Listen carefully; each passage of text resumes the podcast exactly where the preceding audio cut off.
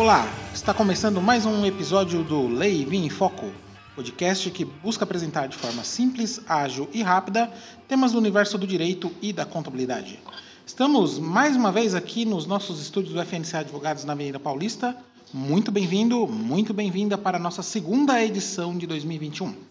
Eu sou Edson Alves e ao meu lado sempre está o outro Cicerone deste podcast, o advogado, enólogo e startupeiro potencial, Ludwig Lopes. E aí, Ludwig, tudo bem? Fala, Edson, tudo bem, cara? E aqui no, no, perfeitamente acomodados nessa bela poltrona vermelha aí, né, do FNC Advogados. E eu sou, além de, de advogado aqui, também sou responsável pela nossa carta de vinhos. Então, sempre que você tiver uma dica de vinho aqui, foi uma sugestão minha. Show de bola. Lembrando, Ludwig, que a gente convida os nossos ouvintes a seguir as nossas redes sociais, né? Começando pelo arroba lei, underline e, underline vinho, o arroba Ludwig Empório, que é o empório onde nos fornecem generosamente as nossas garrafas de vinho e nos dá a nossa, a nossa carta de vinho semanal.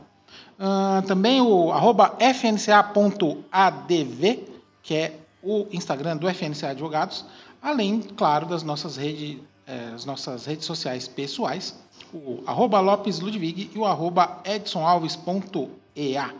Ludwig, a gente teve um hiato aí de duas semanas, é, porque a gente estava de olho na pauta política, né? Então, é, hoje não tem convidado, hoje é eu e você, vamos trocar uma ideia sobre a eleição da Câmara, os desdobramentos da eleição, aclamada eleição de Arthur Lira e Rodrigo Pacheco. Arthur Lira, deputado federal do PP das Alagoas, e o Rodrigo Pacheco, senador do DEM de Minas Gerais. Ludwig, dá um panorama para a gente sobre a eleição, como foi, o que, que, você achou. A gente até apostou e eu perdi, tanto que estou pagando uma pizza nesse episódio, porque perdi a aposta para o Ludwig em relação à eleição do Arthur Lira. Mas fala um pouquinho sobre como foi o ambiente político das últimas semanas, para a gente entrar nas pautas, principalmente a pauta fiscal e a pauta econômica, costumes, a gente vai dar uma pincelada, talvez, no Drops no final desse episódio. Fala um pouco para a gente sobre como é que, como foi o ambiente do Senado e tal, e deixe Andréa Sadi morrendo de inveja. Fala, Edson. Bom, só para esclarecer nossos ouvintes aí, que tanto eu quanto o Edson acreditávamos que o Arthur Lira seria eleito. A aposta foi só se seria no primeiro ou no segundo turno. É... Foi no primeiro, como todo mundo já sabe. Né? É, com relação, voltando um pouquinho, com relação ao, ao Rodrigo Pacheco, estava muito tranquilo, né? Acho que ninguém tinha dúvidas que ele ia ser eleito, é, por mais que a Simone Tabet tivesse esforços para para tentar beliscar essa essa presidência, o Rodrigo Pacheco estava com ampla vantagem, vantagem inclusive é, tendo votos da, da oposição ampla maioria não teve nenhuma dificuldade em se uh, eleger presidente do Senado. Com relação ao Arthur Lira, a gente teve um cenário um pouquinho diferente, né? Tinha a questão do, do Maia, que queria fazer o sucessor com o Baleia Rossi, do MDB aqui de São Paulo, e o Bolsonaro bancando a candidatura do Arthur Lira. E eu aqui o bancando, eu acho que realmente bancou, viu? Porque é, ele usou a máquina estatal para tratorar o adversário, não teve, não, não deixou margem não para para o Baleia Rossi sequer tentar beliscar esse, essa presidência aí. Legal, Ludwig. É, foi uma importante vitória do governo, que agora tem dois representantes aliados nas principais cadeiras do Congresso Nacional e com certeza vai. Já, já deixou né, uma lista de projetos prioritários que foram tratados em harmonia e já negociados há algum tempo com os outros com, com, com, as lideranças da casa, inclusive antes mesmo da própria eleição. E a gente vai falar de algum deles. A gente, obviamente, não vai entrar na pauta de costumes, mas a gente vai falar sobre pontos principais. Antes, apenas o Ludwig vai dar uma leve pincelada. Então, só para a gente é, relacionar aqui o, todas as pautas, a gente não vai entrar na pauta de costumes, mas ela está entre, os 35, entre as 35 prioridades do governo, uh, que o governo encaminhou para o líder e para o Pacheco. Né? Uh, só pincelando aqui, está uh, a questão das armas de fogo, óbvio, a questão do ensino domiciliar, o homeschooling, normas aplicadas aos militares em na questão da garantia da lei da ordem, aumento da pena para abuso sexual de menores, documento único de transporte. Não sei porque isso, tá no, isso aqui me parece bem. É, inclusive, a gente vai abordar no tema de hoje. Isso aqui não é de costume, não. Isso aqui é de é fiscal mesmo, é econômico. Uh, aumento da pena da pedofilia, armas de novo, uh, lei antidrogas, mexer, e está tudo do índio. Tá. Mas, para o que interessa para esse podcast, que são as pautas econômicas, além da questão do, do, documento único de transporte que eu já mencionei ali em cima, a gente tem reforma tributária, reforma administrativa, lei do gás, marco legal das startups, PEC do Pacto Federativo, PEC emergencial, PEC dos fundos, privatização da Eletrobras, PL dos depósitos voluntários, teto remuneratório, PL do superendividamento, autonomia do Banco Central, PL dos debêntures de infraestrutura, marco legal do mercado de câmbio, mineração em terras indígenas, PL do licenciamento ambiental, PL das concessões florestais, P, é, regularização fundiária, BR do mar, a cabotagem, eficiência administrativa, transporte ferroviário, daí a gente vai ter um marco legal do transporte ferroviário, uso dos fundos públicos para a pandemia, cobrança de pedágio por trecho, o chamado Free Flow, Fundo de Investimento Agrícola FIAAGRO, mudança do regime de partilha do petróleo e modernização do setor elétrico. Bom, é, o presidente está esperando que o Congresso trabalhe bastante esse ano, já que ano que vem é ano de eleição, e aí em março para frente Brasília tende a estar mais vazia. Né? É, realmente são pautas que levam em conta é, o destravamento da economia.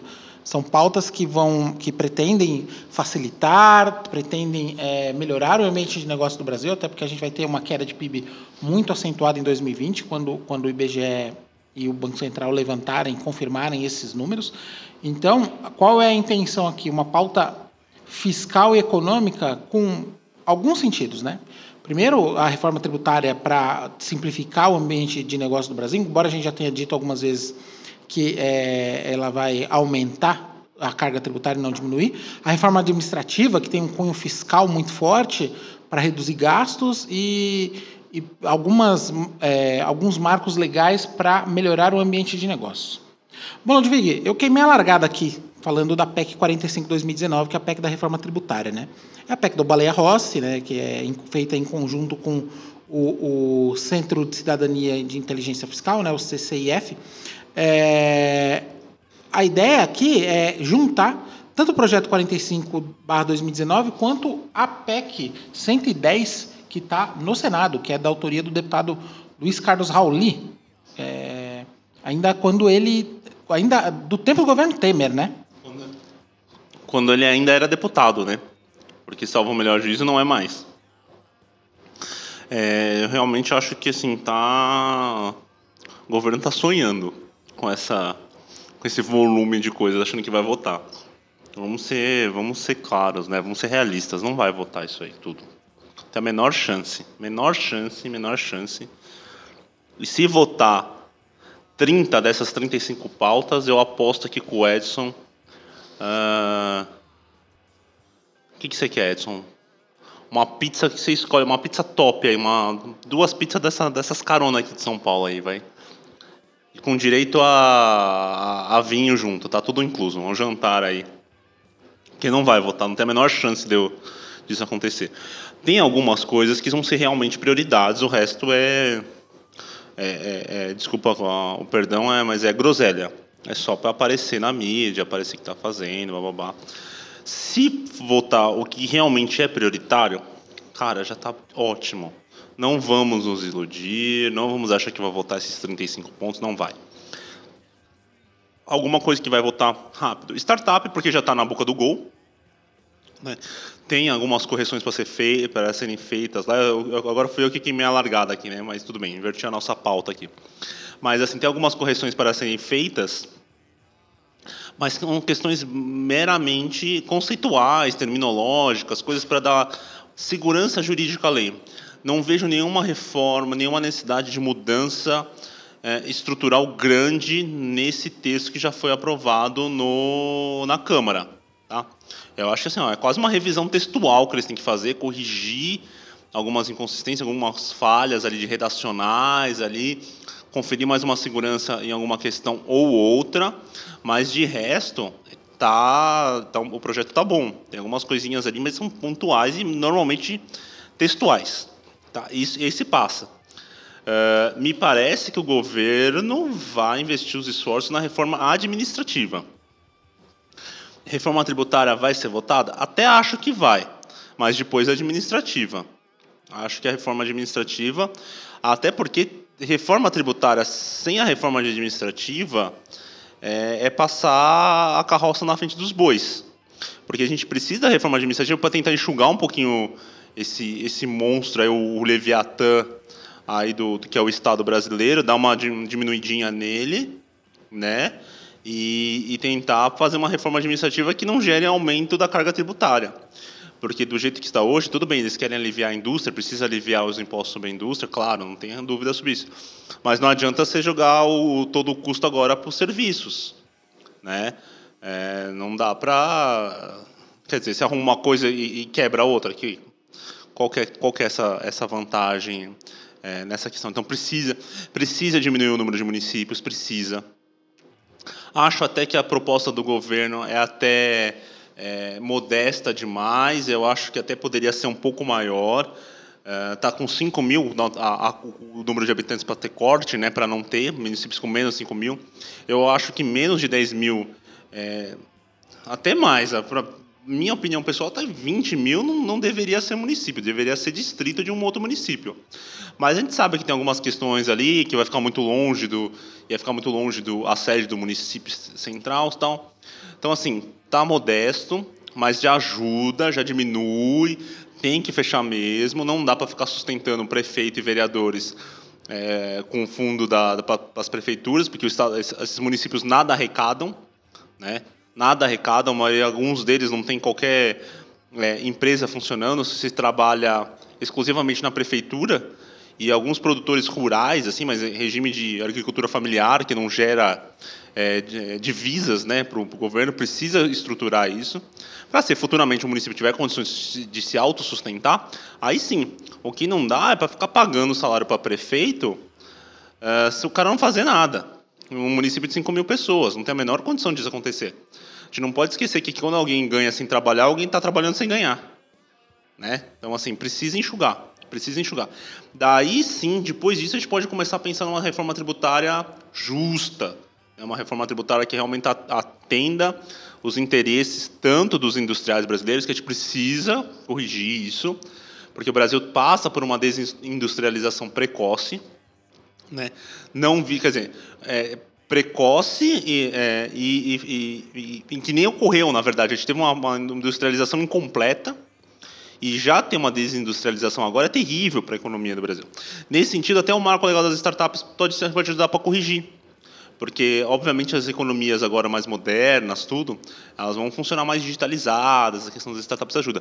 Mas a, a gente achar que a gente vai ter um país do tamanho do Brasil movido a startup é ilusão. Tá? Você consegue fazer um, um país que movido a startup Israel, porque Israel é pequeno. Você consegue ter um país movido a, a turismo pequenas ilhas, né, é, países insulares, assim, você consegue viver basicamente do, do, do, turismo. O Brasil não, o Brasil, precisa de, o Brasil hoje vive de agronegócio, precisa viver de agronegócio e indústria, e serviço, e startup, e turismo, e tudo, porque a gente é um país continental, não dá para a gente ficar limitado a alguma coisa só. Tá? Legal, Ludwig. É um ponto de vista muito, muito interessante e que é corroborado por todos nós aqui, porque é, realmente, se o governo federal não estruturar os seus gastos, não vai ter reforma tributária que, embora simplifique, não melhore o ambiente de negócios e a segurança jurídica de quem vai investir no país. Né? Importante que o governo federal faça essa reestruturação e esses cortes, até porque, né, Ludwig, tanto a reforma administrativa quanto as reformas tributárias, tanto a do Senado quanto a da Câmara, passa por uma outra PEC importante, que é a do Pacto Federativo. Então, o Pacto Federativo também precisa ser revisto, reorganizado e modernizado, já que a nossa Constituição já vai para 33 anos. Quer dizer, então a gente precisa organizar todas essas questões. E, além disso, existe também, além do, do, do documento de transporte eletrônico, que você, hoje você tem manifestação destinatário, você tem é, conhecimento de transporte eletrônico, você tem nota fiscal de serviço eletrônico para transporte, você tem o contrato de prestação de serviço, quer dizer, a ideia é que você, na, na PL 6093 do Jerônimo Gorgen, é que ele simplifique e transforme tudo num documento só. E aí, com o documento de transporte eletrônico, você extingue contratos, você extingue a manifestação do destinatário, você dá fim em várias questões que podem melhorar, é, principalmente em agilidade, né? a malha logística do país, a, a, não só a, a, rodoviária, mas a ferroviária, a, fluvial, etc. Né?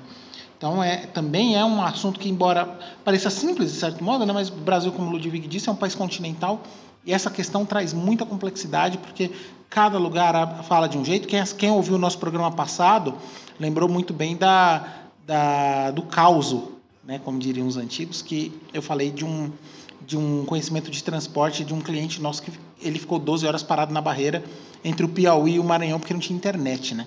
Então é importante que você uniformize esses procedimentos para trazer mais facilidade, né, para mais desburocratização para todos os sistemas de governo, né? E aí, Ludwig, a gente tem também, precisar falar um pouquinho sobre a pauta de privatizações, né? Então a gente tem é, concessões de aeroportos, tem a privatização da Eletrobras, tem privatização de empresas estatais e estaduais. Tudo isso também precisa ser destravado até para melhorar a, a pauta fiscal, tanto do governo federal quanto de estados e municípios, né? Fala um pouco para a gente a respeito disso, é, levando em conta principalmente o da, da Eletrobras que está aí para sair, né? É isso aí, Edson. A gente tem, na verdade, acho que tão, são duas, né, que estão mais, acho que estão mais próximas aí. A, acho que a da Eletrobras, como você colocou, está até primeira, né, que é, é o PL 5877/2019, né, que é da própria Presidência da República. Uh, e que era a desestatização das centrais elétricas brasileiras, Eletrobras, tá? Uh, está aguardando despacho do presidente da Câmara dos Deputados. Agora, com, com o Lira lá, deve sair mais, mais rapidamente. Né? Isso é importante. A Eletrobras é uma, uma estatal que precisa ser privatizada, vai conferir, essa privatização vai conferir me melhor, melhor prestação de serviços para todo mundo. Uh, a, a, a, eletricidade, a gente não pode esquecer que essa questão energética ela é muito importante porque é ela que fomenta a indústria, né? Se você não tem uma, uma energia elétrica barata, se você não tem uma energia elétrica uh, com questões de modernidade, para não ficar faltando, não ficar caindo, não ter problemas de linhas de transmissão e esse tudo mais, você acaba impedindo a indústria de, de ir para frente, porque é, é altamente dependente da questão elétrica. Então a gente tem essa questão aqui da Eletrobras que espero que seja privatizada logo. E a questão dos Correios, que já passou da hora de ser privatizada também. Com isso, o governo deve receber grandes aportes de recursos, deve dar uma minimizada aí, que teve, teve muitos gastos da, decorrentes da pandemia também, né? Então, isso deve dar uma, uma segurada aí na questão fiscal aí, porque a economia que a gente fez na reforma da Previdência já foi para o saco com os gastos da pandemia. Então, assim, a privatização da Petrobras e do, dos Correios é importante, mas só elas não bastam. É preciso privatizar mais, muito mais. É isso aí. Então, é, até para a gente não virar uma Grécia, né, Ludwig? Vamos levar em conta que o auxílio emergencial também vai ser levado em conta esse ano. E aí você vai precisar usar fundos públicos, os fundos do Tesouro. Então, é, para diminuir esse gargalo fiscal, é importante que o governo enxugue suas despesas. E os estados também, municípios todos façam a sua parte porque é um momento muito importante, né? É um momento onde a economia brasileira foi testada e foi reprovada. A gente precisa voltar para o eixo, voltar para uma, uma segurança econômica, energética é, e, e deixando na mão de quem entende do assunto para que leve as empresas brasileiras num nível de eficiência e de, e de, e de prosperidade mundiais. Né? Bom, Ludwig, a gente vai repassar as demais pautas de maneira mais, mais breve, mas a gente está chegando a 20 minutos de podcast, então é hora de falar do vinho. Então, este é o momento do brinde.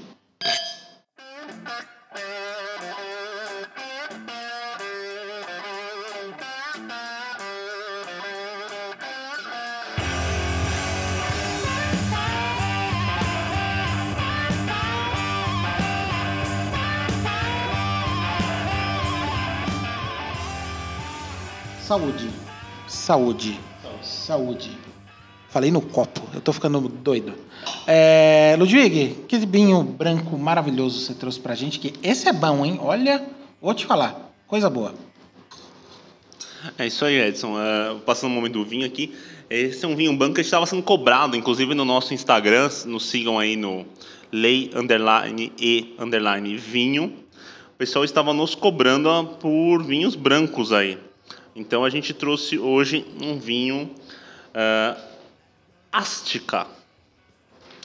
Vinho argentino branco Cabernet Sauvignon da vinícola Trapit, que é uma vinícola muito boa, tá? Uma vinícola que faz vinhos muito gostosos, custo-benefício excelente. Uh, esse aqui é um vinho uh, Sauvignon Blanc, tá?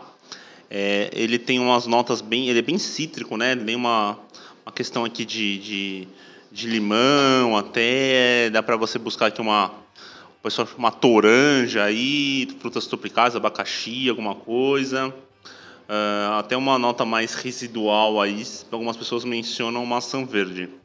Mas é um vinho bem bacana.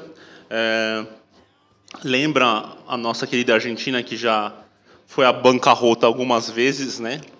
Então, assim, para a gente tomar um vinho, a gente pode não esquecer dos erros argentinos e é aquele jeito, né? Tem pessoas que aprendem com os erros e tem gente que é mais esperta que aprende com os erros dos demais. Então a gente podia aprender com os erros argentinos aí que, que já foram a bancarrota algumas vezes e com tristeza eu acho que vão vão novamente. Acredito que, que os gastos aí a, a questão a, a, até a questão da do imposto sobre grandes fortunas aí deve deve mais prejudicar do que ajudar a Argentina. É, acho que deve encaminhar novamente para esse caminho aí. Tanto é que o governo já começou a ter desconversado, está até brigando pelas Maldívias de novo para ver se para ver se muda o foco, tá? Mas é isso aí. É um belíssimo vinho. Os vinhos argentinos com certeza são estão entre os meus favoritos e esse Astica da Trapite é o vinho de hoje. Show, Ludwig, show. Lembrando que este vinho está disponível na Ludwig Empório então acessem no Instagram, arroba Ludwig Empório e saúde. Ludwig ficou tão empolgado que quase quebrou a taça aqui. Uh, bom, pessoal, voltando aos, aos às pautas que o governo federal pretende votar em 2021, a gente até colocou algumas aqui interessantes, né, Ludwig, como o teto, limitação do teto do funcionalismo, é, o superendividamento, né, que é a recuperação judicial para pessoas físicas é, onde o juiz pode estabelecer um plano de, da, da antiga concordata é, para pessoas físicas, pessoas naturais.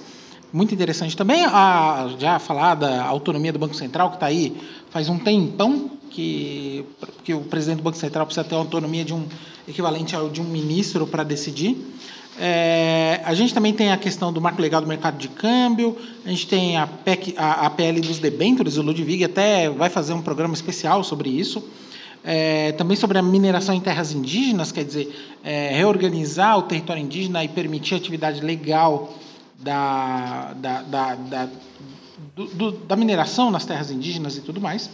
É, a gente também tem algumas questões ligadas a é, licenciamento ambiental, concessões florestais, enfim além da modernização do setor elétrico. Eu acho que é essa, além da privatização da Petrobras, também é algo muito, muito importante, porque é, trata de uma concessão das demais linhas de, de transmissão, autoprodução independente de energia elétrica. Quer dizer, o Brasil está se concentrando numa pauta liberal que facilite o ambiente de negócios e diminua a regulação do governo. É, embora a gente saiba que existam, existem, é, existem muitos interesses da, dos próprios deputados nessas questões, são pautas que até são bastante interessantes, de modo a melhorar o ambiente de negócios do país como um todo. Né? Então, caso sejam votadas essas pautas, isso vai contribuir é, bastante para a melhora do ambiente de negócios e da recuperação econômica, né, Ludwig? É isso aí. É, é legal que a gente pensar a gente, na verdade, está passando por uma, por uma enxurrada aí de marcos legais e de mudanças, né? Porque a gente está mencionando aqui as coisas que estão recentes aqui, mas a gente não pode esquecer que acabou de aprovar aí uma, uma mudança na lei de recuperação judicial e falências. A, a gente já teve no, no primeiro ano do, do governo Bolsonaro a questão da, da lei da liberdade econômica, que mudou bastante coisa, questão a conferir um pouco, principalmente na esfera trabalhista, que era um pouco complicada, a questão da desconsideração é, da personalidade jurídica. Na verdade, a gente tem muita coisa aí para tramitar. Uh, e eu ainda, além desses que o, que o Edson falou, ainda coloco o, o free flow do, do pedágio, da cobrança de pedágio, porque isso aqui impacta diretamente na questão de transportes, porque o Brasil é um país que depende muito da, da questão rodoviária para transportar seus produtos e mercadorias. Então, isso aqui é importante, o marco legal das ferrovias é muito importante. A gente já tem outras coisas já que já foram aprovadas. Então, assim, é, cara, a gente vai ter que se atualizar muito aqui, hein, Edson? Todo mundo, os advogados, contadores aí, advogados da área empresarial que estavam acostumados a, a, a partir muito para a questão da, da, liberdade contratual, tal, vão, agora estão tendo que, que ler um pouquinho mais as leis aí tem muita coisa mudando e está mudando com uma velocidade bem rápida é, a gente precisa prestar bastante atenção, mas acho que a gente vai ter um ambiente melhor de negócios se tudo isso aqui passar e acho que a economia deve, deve corresponder.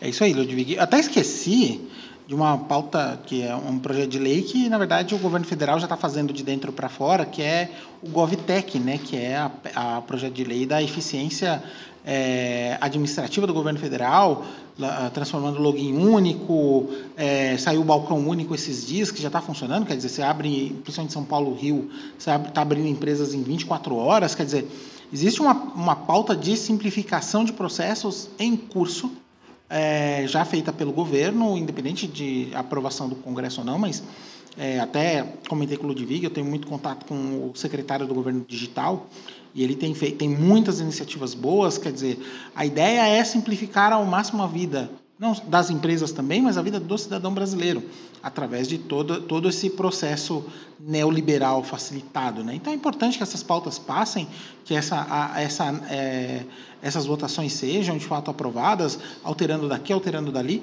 mas é, é muito importante que se destrave essa, essas pautas é, justamente para que, que, que o Brasil se modernize e, e fique com uma economia e com regras de negócios condizentes com o tamanho da sua economia. Né? A gente tem uma das dez maiores economias do mundo e a gente não pode ficar para trás em assuntos onde é, os países desenvolvidos já, tá, já estão com, com essas pautas consolidadas há 20, 30, até 40 anos. Né? Então, vamos, vamos aguardar e torcer e acompanhar bastante. Vocês vão ouvir bastante aqui no Leivinho é, comentários sobre os desdobramentos desta pauta nos próximos meses. Como eu disse, o Ludwig é, vai fazer um especial sobre debentures. A gente está definindo o formato, se vão ser algumas edições do Sol Uma Taça, se vai ser uma edição completa falando sobre. A gente tem muito assunto para falar e, como disse, como ele disse bem, todo mundo vai precisar estudar bastante, não só aqui no FNCA, mas vocês, colegas, advogados, contadores, é, vão precisar entrar bastante nos sites do Senado, da Câmara, para acompanhar esses desdobramentos.